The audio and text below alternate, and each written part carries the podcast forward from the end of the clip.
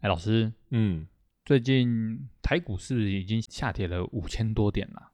五千九百九十点，快六千点了。那这就是所谓的股灾了吧？是的，那这应该是蛮惊人的。就我而言啦、因为我是第一次遇到这种下跌这么多的股灾啦。那老师，嗯，那关于这种的应对啊，我们有什么办法可以去处理这种事情啊？最简单就是怎样，见往知来，历史会告诉我们答案。哦，因为很多事情都是历史重复的在反复的上演，嗯，对，所以你如果恋爱上碰到的问题，你会去找有恋爱经验的人，是吗？对那你在学校啊，如果在大学修课有问题，你会去问谁？我会直接去问学长姐。对嘛？问学长啊，怎么会问一样同班的呢？对不对？同班也是在那边，哎哎，都到在问对学长姐 对，到底哪个教授比较佛，哪个对教授比较不佛？哪个考题比较简单，哎，这样对子啊，啊，因为他们有什么经验，嗯，这个是学不来的啊、所以我们可以来好好的来了解这些厉害的股市里的大人物的熊市经验。那说到厉害的大人物，那大家应该对于一位股神非常了解吧？那个人就是巴菲特。那我们等等就来讨论一下他吧。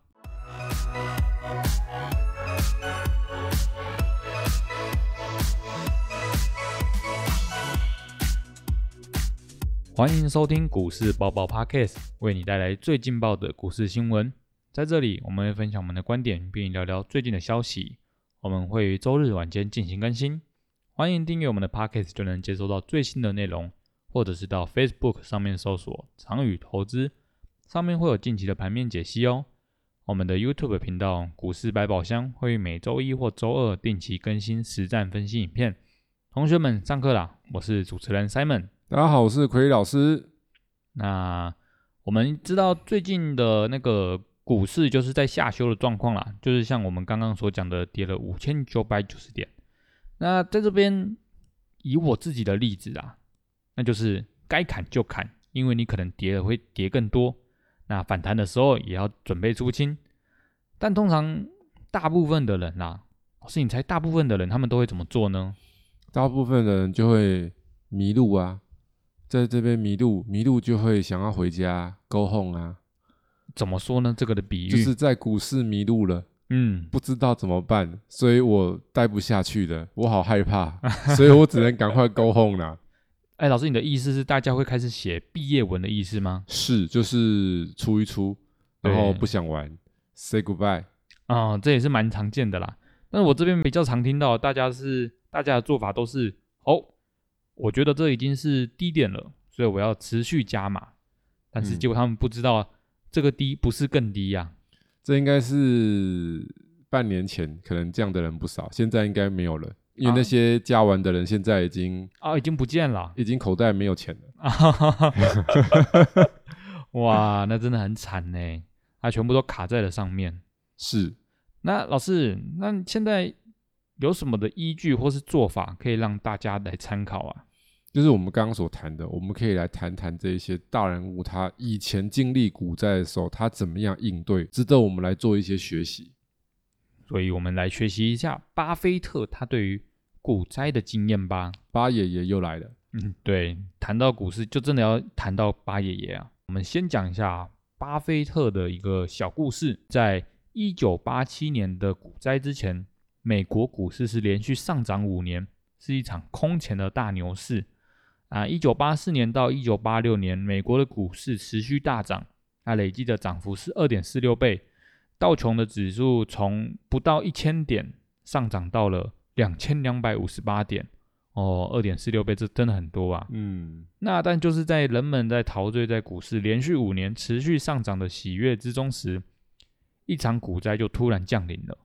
那就是在一九八七年的十月十九号，这是历史第一个黑色星期一，一天之内道琼指数跌了五百零八点，它的跌幅高达了二十二点六趴。大家没有听错，二十二点六趴，不是二点六趴，是二十二点六趴，所以你看到的一堆股票，随便一跌都是几十趴。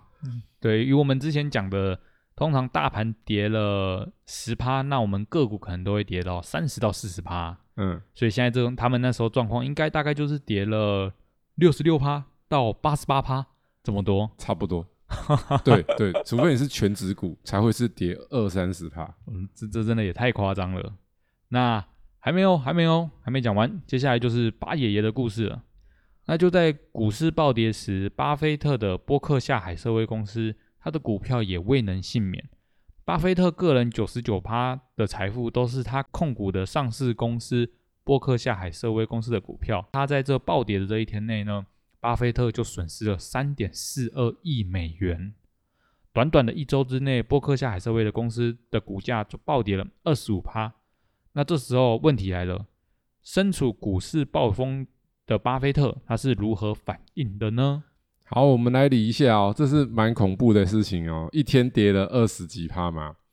然后那是多久的事情？那是一九八七年，多久了？三十五年前嗯，三十五年前，的三点四二亿美元，哇，就是换算新台币大概就是一百亿，一百亿台币，三十五年前的一百亿，很恐怖啊，超 级恐怖，非常恐。怖的金额。好，嗯，那大家一定很好奇，那巴菲特在这个情况下他做什么事呢？好，真的很神奇，他在爆点的那一刻，他是少数在美国股市里面没有在 follow 这个情况的人呐、太强了吧，这个心态。因为他的办公室里面没有 d e n o 啊，也没有股市行情机，因为一九八七年的时候其实就有就有电脑了，嗯，他们专业的这些操盘的人是一定会有电脑电脑，去去连线，就是对会有股市行情机。对对对，结果他办公室里没有这种东西，哇，这真的有点厉害哦。因为他根本不看行情的、啊，大家应该知道嘛。巴菲特是不看盘的，嗯，嗯嗯，因为他有基本面投资、价值投资嘛，对不对？嗯，对，所以他就跟往常一样，静静的待在办公室里做他的事情，打电话、看报纸、看那些基本面的资料。哇，这有点感觉股市崩盘跟他没有什么关系的感觉。嗯哎，对，就是已经那个世界末日，然后他拿个钓竿在那边钓他的鱼，哦，嗯姜太公还在那边钓鱼，对不？纣王暴政，平民苦不堪言。但是这嗯时候姜太公依旧的在钓鱼，在那边钓他的鱼，嗯，对对，对没有他的事情，因为他在等待他的伯乐来找他。啊，愿者上钩，这对样对子，对对对，所以这时候与世无争，有没有？嗯，，好，但是股市与世无争好像怪怪的哦。对啊，，好，所以这时候呢，过了两天之后，记者就问巴菲特说：“哎，这次股灾崩盘意味着什么？”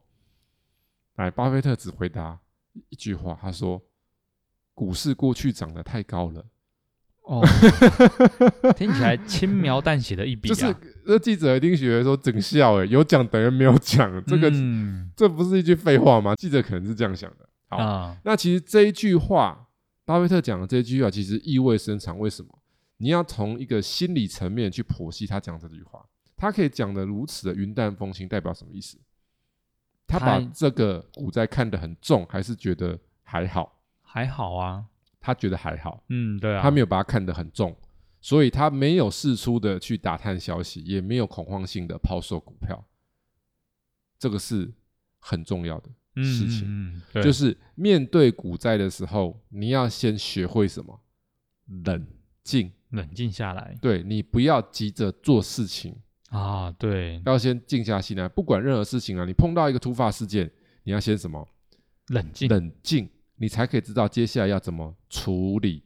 我就讲一个我个人的故事。大学的时候，家里有给我买一台那个代步车，就普通国产车便宜的啦，嗯嗯，然嗯后就代步嘛。对，然后代步呃就放在那个学校宿舍旁边，应该说那时候在校外住宿，在住宿的地方旁边。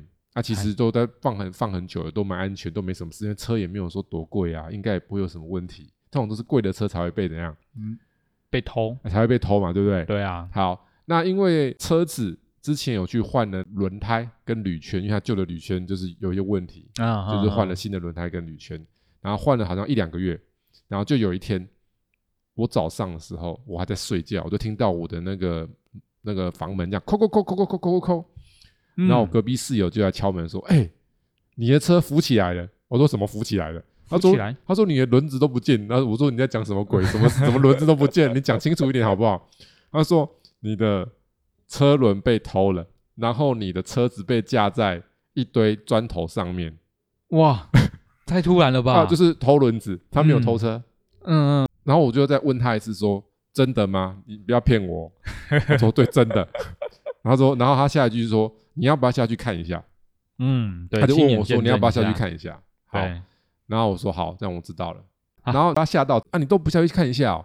哎对 啊对啊，老师，我自己当下我自己会觉得这蛮严重的，赶好快去看吧。所以他就问他问我这去，那我就回答说：“我下去看干嘛？如果不是真的，那我看没有意义嘛。嗯如果是真的，我看也没有意义，啊，对啊，因为已经发生了。对，我看了之后，他也不会轮胎变回来啊。哦对啊，那发生了之后，我要做什么事情？报案。”报警，对不对？我要去警察局啊，因为我知道说我们那边到最近的警察局大概多远，嗯，好，我记得嗯哦好像十五二十分钟吧，算是有一段路。对，然后因为他敲门的时候还很早，因为因为他上第一堂的啦，哦我们的室友上第一堂的课，啊哈，上第一堂课，第一早上第一堂课啊，对，啊早上第一堂课很早啊，但是我的课是下午的、啊，我我上午没有排课啦，哦，，对，他是上第一堂的。因为我心里想是这样子，我说啊，我先睡饱啊，等一下处理事情，我去警察局是不是很麻烦，还要做笔录，嗯，然后做完笔录之后，我还要干嘛？我还要对去汽车百货去买新的铝圈啊，对，啊，不然我车子没有铝圈怎么玩？哎也不能跑，对啊，就等于说我要去那个汽车百货去买铝圈轮胎，而且可能不会马上有，嗯，我要对先啊去，定嘛。对啊，那我是不是要跑两个地方，然后跑完之后，啊，那、我是不是还要上课？嗯，所以我当然先休息一下啊，我等下做那么多事情要先充足一下体力啊，对啊，不然这 样子不是会很累吗？啊，没有，其实当下也是这种做法也是蛮蛮正确，就是要先冷静下来啦。对，所以大家有没有发现，其实从这个地方就发现，原来老师是蛮适合做投资的，因为有极度冷静啊，跟一般的人不一样。一般的人嗯通常会，哎呀，啊我要下去看一下。对对对对对对，大部分都是啊这几样，乎都没有。我大概在睡一个多小时啊，我也没睡很久啦，就是正常时间，就是我预计要起床的时间，就是我没有让这个事情去影响我本来的 schedule。嗯，好，那我讲完这个经验之谈，回到这个故事里面来，哎，八等等等等，老师，哎，我我这边想好奇，嗯， 那啊后来有抓到小偷吗？当然是抓不到啊，啊，已经都都这种很难找不到抓到的啦。啊，非常难呐、啊这个它那个是车车轮呢、啊，直接卖掉你这要样子你要怎么去找？非常难。它还可以拆解开来卖啊，哦，它可以轮，胎归轮胎卖嘛，嗯，铝车圈归铝，圈卖。那铝圈也有那种同样的啊，嗯因为那个铝圈又不是这种高贵的铝圈。嗯，对啊对对，那回来这边就是投资需要的什么？就是冷静。嗯，所以其实巴菲特不是一模一样吗？他发生了股灾，他还是在做什么？做他每平天常的在做的事，事情，他对没有让股灾去影响了他的 schedule。为什么他敢这样子呢？因为他在做的投资是什么样投资？是当冲、短线还是波段还是长线？长线，他做的是长线啊，对啊，所以他的持股时间是拉很长的啊，所以啊他，中间的下跌他不 care 啊，嗯嗯嗯，所以以他觉得股灾就股灾啊，对那，他已经尽力了，为什么？因为他的投资组合里面都是他精挑细选过，他认为长期基本面是稳健的，他才会把它怎么样买入买，进来啊。像那个他最知名的一亿就是那个买那个华盛顿邮报嘛，嗯嗯，嗯很，久以前就买了嘛，对他啊，持股好几十年啊，赚了上百倍啊。那请问他持股好几十年的过程里面，他经历了 n 次股灾吧嗯，对对？n 对，次的美股股灾，那他有卖吗？没有卖啊，他也没有卖啊，因为他要的是什么？长期的收益嘛。嗯，所以这就是一个投资的观念。为什么一般的人会害怕股灾？因为你就是想来做短线，你就是想来玩，想要赚短期的价差，所以他一股灾你就毁了嘛。对啊，是难免的那你是做越长的人，股灾对他是越没有影响，啊，对，那影就响力变越过小程，就很像什么？我就举个例啦哈。我们在课程当中，一般我们在跟学员在讲解的，我们是以波段为主，就是几个月的操作嘛，对不对？嗯，好那几个月操作里面，我们一直在老师一直在强调一个观念，就是说我们是持股几个月的操作，所以中间跌几个礼拜，我们会不会 care？、不会啊，不会 care，因为为什么？因为我们要持股什么比较长，几个月啊？对就，像之前我们有在追踪其中一档股票，譬如我举例，像华星光，嗯，大家可以去看嗯华星光这这只股票，它在谷底区的时候，十七十八块的时候是不是蛰伏很久，对对对，但他在那个过程里面是不是有上去下来、上去下来、上去下来、上上上去下来？上上下下对的，，所以他中间也有跌过好几个礼拜，快一个月的嘛，嗯，然对后啊，慢慢又啊起来，至少两次。然后最后华星光是不是大涨了？哦，就直接飞起来涨了，到三四十块去。嗯，嗯好嗯，那请问大家，如果你很在意中间的跌几个礼拜的一个月，你赚得到最后的大涨的获利吗？不可能啊，赚不到啊。嗯，这对啊，老师这个比喻不是一模一样的意思吗？你如果很 care 这个股灾，那它对于你中长期投资的人而言，其实你就很难赚到那个什么长的获利。那所以这个其实就是跟你的投资模式有关系。所以股灾会让怎么样投资者很害怕，就是投机的，嗯，做比较短的短线的，甚至是当冲的，一定死很惨。为什么？他冲的那一天突然股灾，他不是 就被冲到身家没有了？对啊，他玩期货选择权，一天吐下去，他 say goodbye 拜拜了。哇，那更惨，我就讲一个故事嘛，二零一八年那个中美贸易战，二月份的时候，台股突然暴跌好几百点，就有一个期货大户，他连续赢了三年的期货，他那一天 out，对，然后赚的都赔了，倒赔好几亿。哇，连赢太夸张三年的期货大户，能够部位到好几亿，当然是大户了吧？嗯，对啊，对啊，一是啊天就 out。哇，所以太这恐怖告诉了我们什么？险路不要走。你玩期货，只要一次压错嘞，就你死可能了就全翻车。但是股神不可能，为什么？我是长期的，我一次股债我也没事，因为我没有要现在卖啊。嗯，对啊最怕是你要现在要就卖卖的，掉，很快要卖的人，你就会有很大的压力。所以这里面又导出来一个观念，就是说你投资的资金来源很重要，千万不要用借的，因为你的压力会啊，很大。会加倍的除成长，非你借来的钱，它你可以确保它一定会产生正的现金流，因为以财务上来讲，你借来的钱是不是负的现金流？是啊，负的啊，你要还钱嘛，负的现金流嘛。你去投资，你是不是希望它有正的现金流？嗯，但一般的人问题在哪里？我借了钱，我就是一直要还钱嘛，定期还钱，对不对？对啊不还钱也要给利息吧？不对谈本金你要给利息，就定期要还钱。然后你想说靠借来的钱去做投资，但是你投资一般大部分的人的投资有办法确保稳定的现金流吗？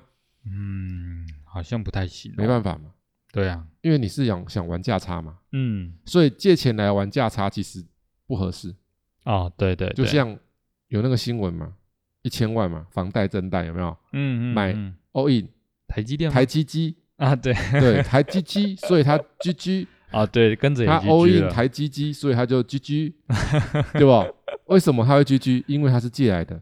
嗯，如果他不是借来的呢，还他可能还死不会 GG 哦。对，他觉得、呃没关系，我我有时间，我跟你什么，跟他耗下去，跟你耗下，去啊。嗯，，好，没在那怕，另外一个，有一种情况下，你借来的钱可以投资，就是你的投资有稳定的现金流，而且你这个稳定的现金流是多过于这个负向的现金流的。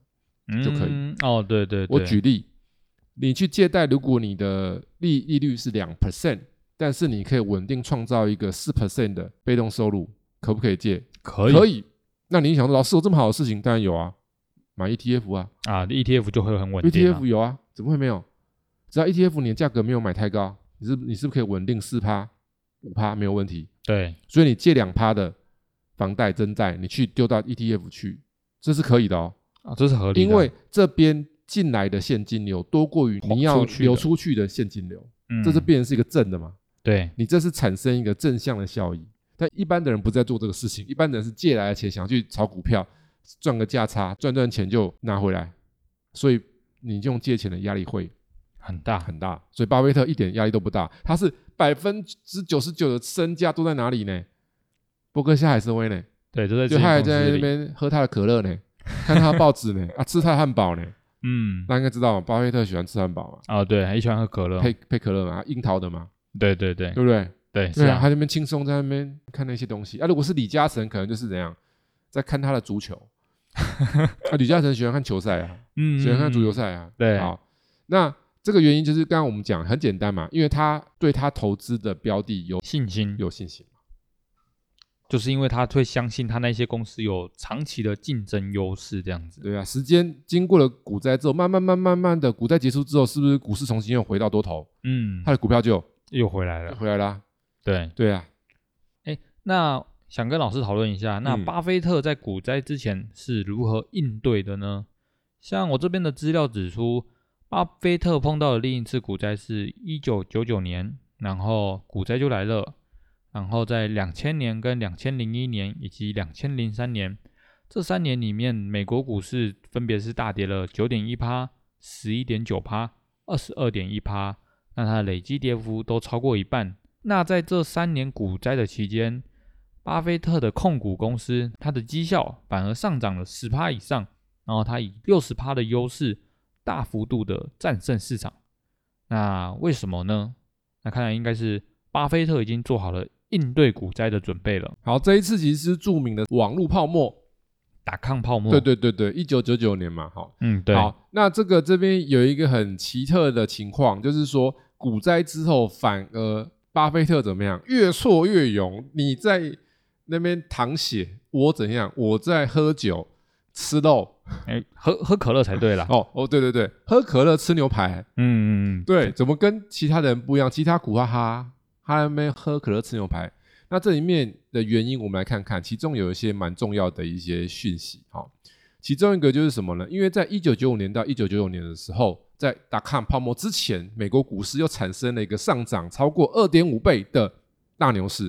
嗯哇，这应该是所有股票应该都会涨超过二点五倍吧？这时候我们看到了一个密码，刚刚是二点四六倍嗯，上涨，对，一九八几年代有没有？嗯嗯，然后这一九九几年代的大牛市是涨几倍？二二点点五倍。哎，密码，有没有发现密码了？二点五倍是密码，就是美股如果从前一波的空头的底到那个高峰有超过二点五倍，就是什么危险？因为这两次是不是都这样的故事？嗯，有没有？对，然后这里面最重要的推理就是一定是那个嘛，网络科技嘛的产对业嘛，对对不对？对啊，但是巴菲特很妙是什么？他不投资什么？那些高科技的股票，对，就是你在封航海王，我就是偏偏不当水手；你在嗯封半导体，我就是死都不买半导体，那他都买什么呢？就大概是这种概念。好，他当然是买那些啊，可口可乐啊，美国运通啊，那不是他的招牌吗？啊，传统产业然后啦吉列啊，刮胡刀啊，嗯，对啊传产股，啊，对啊对啊，好玩在哪里？就是股灾的前面那一年，一九九九年，标准普尔就是他们的 ETF 嘛，对不对？嗯嗯涨了二十一 percent，嗯，哇，很多就欸，等于说每股平均涨二十一 percent 嘛。嗯嗯，但嗯是巴菲特的绩效只有零点五趴，哇，这输的很惨欸，好惨呐、相差二十趴以上啊、都被打趴了吧？对，这是巴菲特输给市场绩效最差的一年。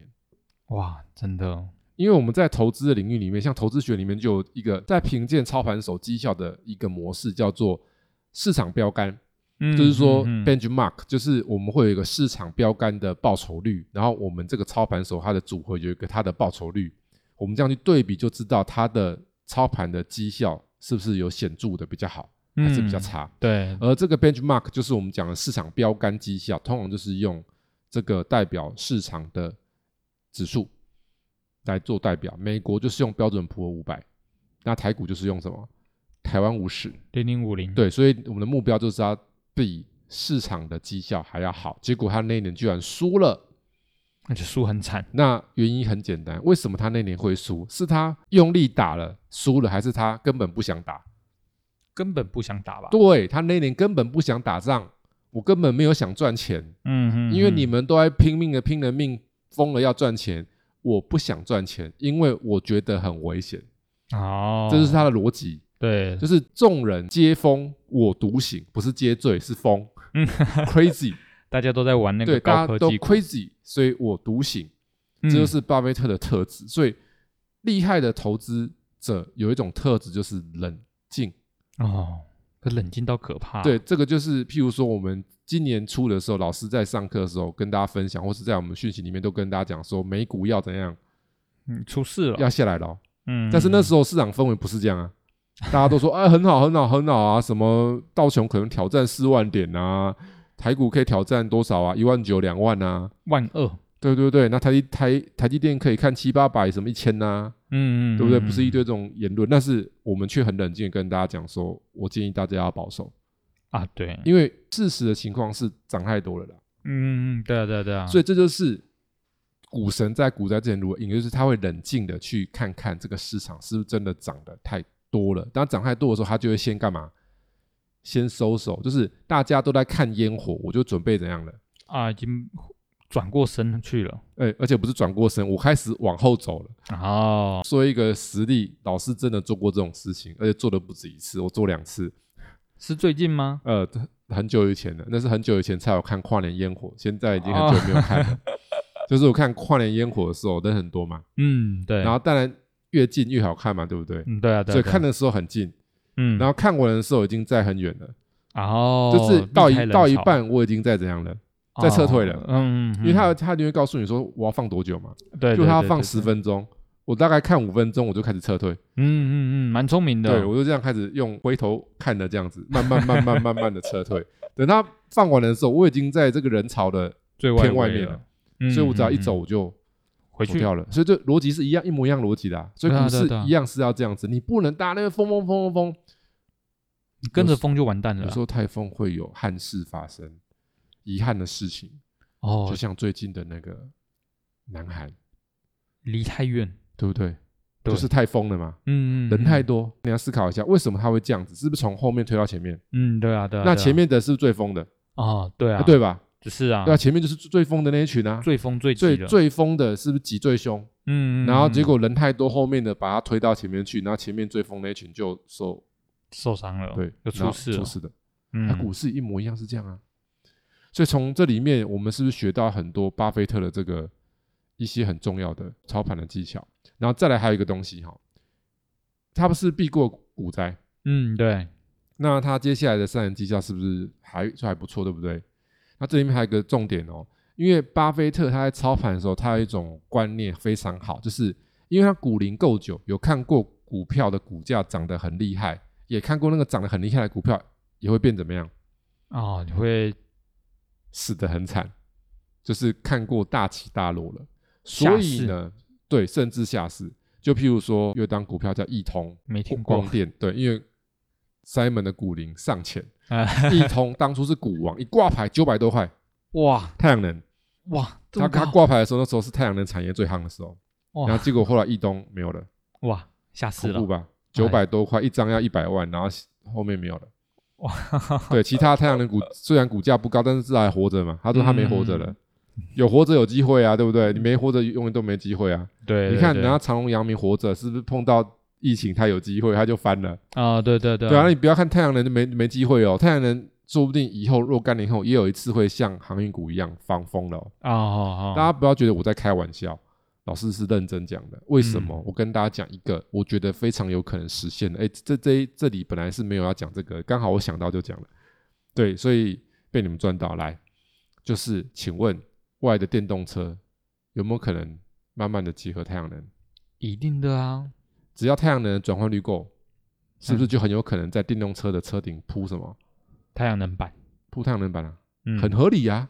对，如果它的转换效能够的话，对不对？嗯嗯，然后这样嗯我的电动车哦，多开心，充免费的电，对，对啊，太阳公公给我电啊，充边开边充，呃，多开心，有没嗯有？对，然后这样子出去享受阳光，阳光充满了 爱，对不对？然后哦再用那个爱去发电，所以，哎，好，这好像是 好像有点离就是离题了一点哦哈。 回来回来回来，所以从这边你就思考一下，如果太阳能它的转换效益可以到这个情况的话，那会不会很多东西它就会自带太阳能板？只要那个效率够，但是那个效率够需要时间需要时间啊。所以太阳能说不定若干年后有可能怎么样暴涨，暴涨，类似航海王那样子。嗯，对，对，所以都会有机会嘛。但是股神他知道，虽然会有机会，但是他你要活 着嘛。所以他在操盘的时候，他炒的习惯就是他不会去抄底。嗯，就是嗯不会，去接刀，他一定会等什么？等他观察的的标的或是市场要比较稳定的情况下，他才会怎么样？嗯哦，才会回回归这样子，对，才会大举进攻。嗯，嗯嗯，对，这就是嗯值得我们学习的。就是有时候赚钱不能急，那些在股市里惨赔的人，通常就是一个字害了他急呀、哦，急着赚钱。嗯赚快钱这对，样但子啦股神是非常不急的。嗯，我嗯抄底嗯也不急，你们抄底都好急，我一点都不急，我等你们慢慢搞，搞到 后面稳定的时候，我才要怎样，进场，我才要来啊，我就成为那个最后笑着的大赢家。哎，真的笑到最后的才是赢家。感谢奎野老师今天与我们分享的这些资讯。同学们如果有想要了解相关的投资内容的话，欢迎到 Apple Podcast 或者是 Mixer Bar 上面留言，或参考我们资讯栏里的联络方式，与我们一起讨论。如果喜欢我们频道内容的同学，记得按下订阅以及分享。我们下次再见，啊，下次见喽，拜拜。拜拜。